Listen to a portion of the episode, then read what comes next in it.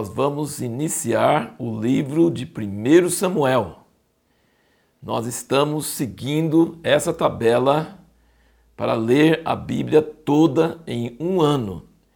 Normalmente, essa tabela marca para começar no dia 1 de janeiro, terminar no dia 31 de dezembro. Mas você pode começar no início de qualquer mês do ano e vai terminar no mês anterior do próximo ano. Você pode encontrar esse, essa tabela para fazer o download dele na aula introdutória, que inclusive, se você não assistiu, seria muito bom você assistir para entender o nosso nossa filosofia de fazer esses vídeos e de dar esses cinco minutos de conversa sobre cada a leitura de cada dia, em torno de três ou quatro capítulos cada dia. No livro de 1 Samuel, então, nós vamos falar sobre os capítulos de 1 a 3. 1, 2 e 3.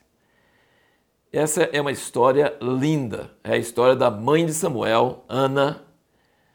E junto com o livro de Ruth, que foi o nosso último assunto, são duas histórias na mesma época terrível dos juízes, que nós lemos aquelas histórias escabrosas, aquelas histórias horríveis que nós lemos no fim do livro de Juízes.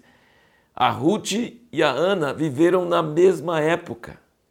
Então, numa época de caos, de anarquia, é possível ter histórias horríveis e ao mesmo tempo ter histórias maravilhosas e lindas, como a Ruth que amou a sogra estava desinteressada, amou Deus da sua sogra, e Ana, que era estéril.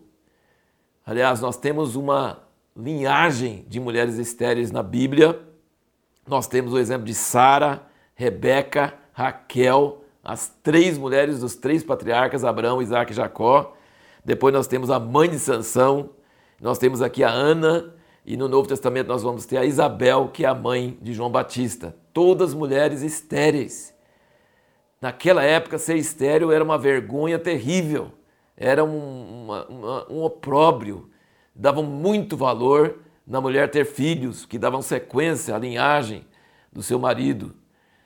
E então a, e a Ana tinha o agravante que ela era eh, ela tinha o, o marido dela tinha duas mulheres e a concorrente enchia a paciência dela o tempo todo, e principalmente nos dias das festas. Então era muito difícil de aguentar. Mas note bem, ser estéril era uma vergonha, um opróbrio, mas sempre Deus traz filhos espetaculares, sobrenaturais, através desse sofrimento. E na vida de Ana, nós percebemos que ela não comia, ela estava angustiada, ela não estava preocupada em rumar algum profeta para Deus livrar Israel, nada disso. Ela foi usada por Deus para isso. Mas ela não, ela estava preocupada com a situação dela, da crise dela, pessoal. Ela falou que estava amargurada de alma, tão amargurada que não conseguia nem comer. E ela foi orar. E ela foi orar calada, porque o sacerdote estava ali perto e eu acho que ela não queria que ele ouvisse, sei lá. Gente, orar sem emitir voz, sem emitir som, só falando assim, movendo os lábios, mas inaudível. Ela diz que derramou a alma diante de Deus. Ela sentiu que Deus estava ouvindo ela, mesmo que ela não estava emitindo nenhum som. O sacerdote pensou que ela estava embriagada. Mas ela falou: Não, sou uma mulher amargurada de alma e derramei a minha alma diante de Deus. Então a resposta da pergunta que fizemos no último vídeo é esse: Deus pode sim responder orações que você não pode emitir som por causa de alguma situação onde você está. É muito bom falar com Deus em voz audível, mesmo sozinho, mas quando é impossível, pode orar sem emitir som, que Deus escuta. E Samuel foi o fruto de uma oração dessas. E a outra pergunta que nós fizemos no último vídeo foi: será que você pode saber que já recebeu a resposta? Quando você termina de orar, assim que você está terminando de orar, sim, a Ana soube. Porque, veja bem, ela teve amargura de alma, a amargura de alma fez ela derramar a alma diante de Deus em oração. Durante esse derramar a amargura da alma, ela teve a ideia, essa ideia foi gerada pelo Espírito Santo dentro dela, de fazer um voto. Se o Senhor me der um filho, eu vou devolver ele para o Senhor. E quando ela sentiu essa luz, essa iluminação de fazer esse voto, e ela fez, ela levantou alegre, foi comer, estava feliz, tranquila, ela sentiu que já tinha sido respondido, tipo, negócio fechado com Deus. Isso pode acontecer conosco também em oração. Podemos sentir durante a oração a fé chegar, ou uma ideia, uma estratégia, um propósito, um... e aí sair, levantar da oração tendo certeza, fé, mesmo sem ter recebido a resposta. E a Ana recebeu essa resposta e gerou um filho. E depois nós ficamos sabendo que ela gerou vários outros filhos, que nós não sabemos os nomes deles. Mas o filho que ela recebeu do Senhor, ela, ela cumpriu o voto, ela levou ele para a casa de Deus em Siló. E aí nós notamos essa coisa muito triste sobre Eli, que era o sacerdote da descendência de Arão e seus filhos. Ele era um homem piedoso, ele era um homem temente a Deus, ele era um homem bom, mas os filhos dele eram terríveis e eram sacerdotes. Pegavam as ofertas que as pessoas levavam, pegavam para si, deitavam com as mulheres que chegavam lá. Gente, é uma coisa horrível, horrível. E ele brigou com eles, mas não tomou posição. E aí, quando chegou um profeta e falou com ele, ele não mudou de ideia. E quando Deus falou com Samuel, e eu queria chamar a sua atenção para isso, Deus chegou para Samuel, Samuel não conhecia a voz de Deus. E Deus chamou ele: Samuel, Samuel. Lembra?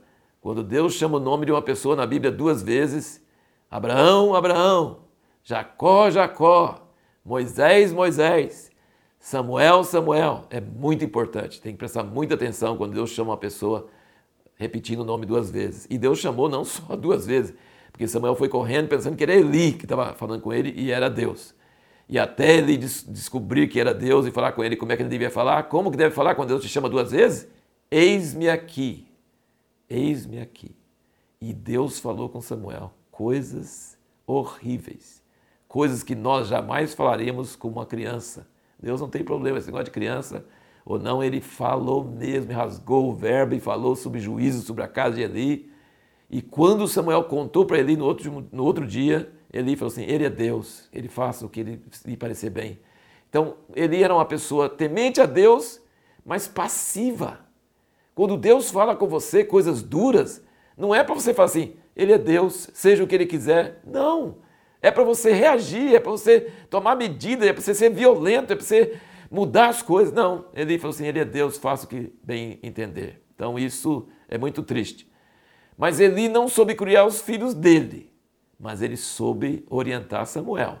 Ele, ele ajudou Samuel desde criança a ouvir a voz de Deus. Ele foi um homem temente a Deus e ajudou Samuel ouvir a voz de Deus. Então, essas são algumas das lições que nós podemos ver aqui. E nesses três capítulos você vai perceber que tem dois temas: os filhos Eli praticando maldade e Samuel crescendo e servindo e ministrando e dormindo na casa de Deus e a mãe dele levando roupa para ele cada ano. Coisa tremenda. Samuel era uma luz, era uma esperança, era criança, mas já era uma luz que o tempo terrível dos juízes iria terminar. No próximo vídeo nós vamos tentar responder a seguinte pergunta: Por que o cristão não deve crer em amuletos ou talismãs? São coisas semelhantes. Amuleto ou talismã é objetos que a pessoa atribui uma força sobrenatural para protegê-la. Porque o cristão não deve crer em amuletos ou talismãs.